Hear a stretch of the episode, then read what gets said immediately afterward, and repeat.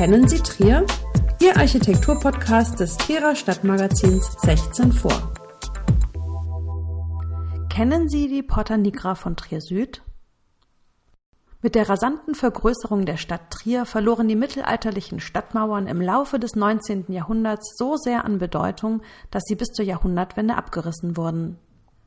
An dem auf deren Fundamenten angelegten Alleenring steht nicht nur das einzig übrig gebliebene römische Stadttor, sondern im Süden auch eine ganz ähnliche Architektur, die zwar nur mehr als 100 Jahre alt, aber in ihrer Art in Trier einmalig ist. Bei einem Spaziergang an der Südallee Richtung Stadtbad geht ein Mann mit einem Kind an der Hand vor mir her, welches laut fragt, ist das die Porta Nigra? Ich schaue in die gleiche Richtung wie die beiden vor mir und verstehe die Assoziation des Jungen sofort. Das Doppelhaus mit den beiden rund herauskragenden rundlichen Erkern, den beiden mittigen Torbögen und den vielen Fensteröffnungen weist die gleichen Charakteristika auf wie das nördliche Tor der römischen Augusta Treverorum aus dem Ende des zweiten Jahrhunderts. Die steinsichtigen Fassaden mit den grob behauenen Steinquadern sind sich einfach zu ähnlich. Beim zweiten Blick auf das imposante Bauwerk, das in einer geschlossenen, bebauten Reihe zwischen historistischen Wohngebäuden steht, wird besonders deutlich, wie sehr sich das Haus von den daneben liegenden Gebäuden unterscheidet. Es wirkt durch seine Breite und Dunkelheit besonders mächtig, ja beinahe archaisch zwischen den hell verputzten und teilweise mit filigranen Jugendstilornamenten oder farblich abgesetzten Simsen verzierten Fassaden. Gebaut hat es der Trierer Architekt Peter Marx im Jahr 1900. Bereits 1788 wird die Allee, damals als Nussbaumallee, außerhalb der Stadtmauer angelegt, welche durch die Stadterweiterung Triers zu einem Straßenzug mit Gewerbe, Gerbereien und Wohnhäusern bis hin zur Mosel ausgebaut wird. Die ersten Gebäude entstehen hier in den 40er Jahren des 19. Jahrhunderts. Erst gegen Ende des Jahrhunderts beginnt der Bau von Villen entlang der wie heute von Bäumen gesäumten Straße. Die Denkmaltopographie verweist beispielsweise auf die Villa Schaap, die in den 60er Jahren für den Bau des Polizeipräsidiums abgerissen wurde. Mit dem Steinbau von Marx ist eine der wenigen Villen aus dieser Zeit erhalten geblieben. Es ist eines der ersten Werke, die Peter Marx direkt zu Beginn seiner Zeit als selbstständiger Architekt in Trier baut. 1900 gründet er nach dem Studium an der Technischen Hochschule Berlin-Charlottenburg in seiner Heimatstadt sein eigenes Architekturbüro. Der aus einer Tuchfabrikantenfamilie stammende Marx hat vorher schon eine Ausbildung zum Bautechniker gemacht und einige Zeit in Köln und Brüssel gearbeitet. Zwei Jahre lang, 1894 und 95, verbringt er in New York und lernt dort die neuen Techniken im Beton- und Stahlbau kennen.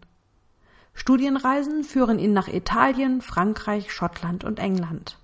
Man darf davon ausgehen, dass er sich in internationaler zeitgenössischer Architektur bestens auskennt und seine Selbstständigkeit mit einem großen Erfahrungsschatz beginnt.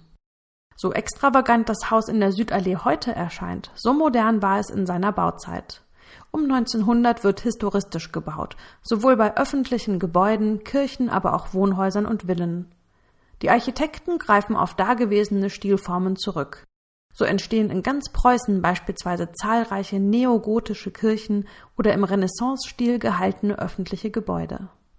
Die Verwaltungen, Kirchen und Grundbesitzer bauen Gebäude, die entweder ihre Macht und Wichtigkeit darstellen sollen oder im privaten Stolz das Selbstverständnis des Bürgertums präsentieren. Womöglich sollte das Doppelhaus Aufmerksamkeit erregen, um auf das Unternehmen des Bauherren und die damalige Nutzung aufmerksam zu machen.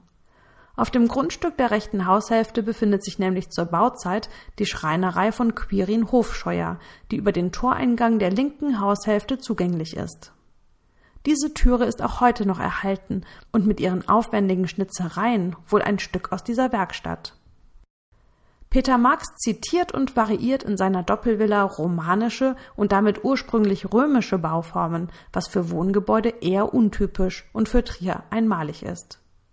Die Rundbögen über den Eingängen und die massiven Steinquader erinnern sowohl an römische Torbauten wie auch an romanische Burgen. Die verwendeten Quader sind bossiert, also an der Sichtseite ungeglättet und nur grob behauen. Das war nötig, damit die Seile beim Hochziehen der oft tonnenschweren Quader nicht abrutschten. Diese rohe Behauung steht im Kontrast zur explosionsartig wachsenden Stadt mit seinen bürgerlich biedermeierlichen Wohngebieten. Der symmetrischen Strenge der antiken Vorbilder stellt Marx jedoch Strukturelles entgegen. Besonders auffällig ist die Asymmetrie der Fassade. Während er beim linken Flügel gleich zwei halbrunde Erker nebeneinander platziert, findet sich auf der rechten Seite nur ein Erker. Und auch die Giebel der beiden Zwerchhäuser sind in ihrer Ausformung nicht symmetrisch. Die Abwandlung antiker Architektur passt interessanterweise wieder zur Porta Nigra, welche mit den zwei unterschiedlich hohen Türmen auch ein asymmetrisches Erscheinungsbild hat. Inwieweit Peter Marx das römische Tor zum Vorbild genommen hat, kann jedoch nur spekuliert werden.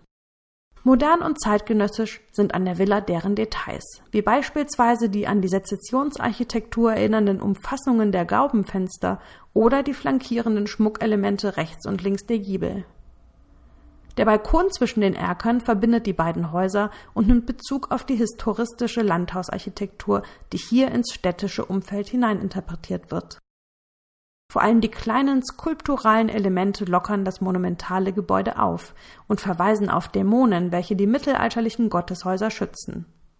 Es lohnt sich, hier Details zu suchen. Der tiefreligiöse Peter Marx hat in seiner Trierer Zeit nach dem frühen Tod seiner Frau 1907 hauptsächlich Kirchenbauten errichtet.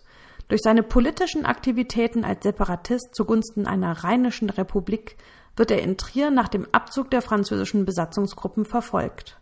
1934 flieht er von den Nationalsozialisten zu einem Bruder nach Rom.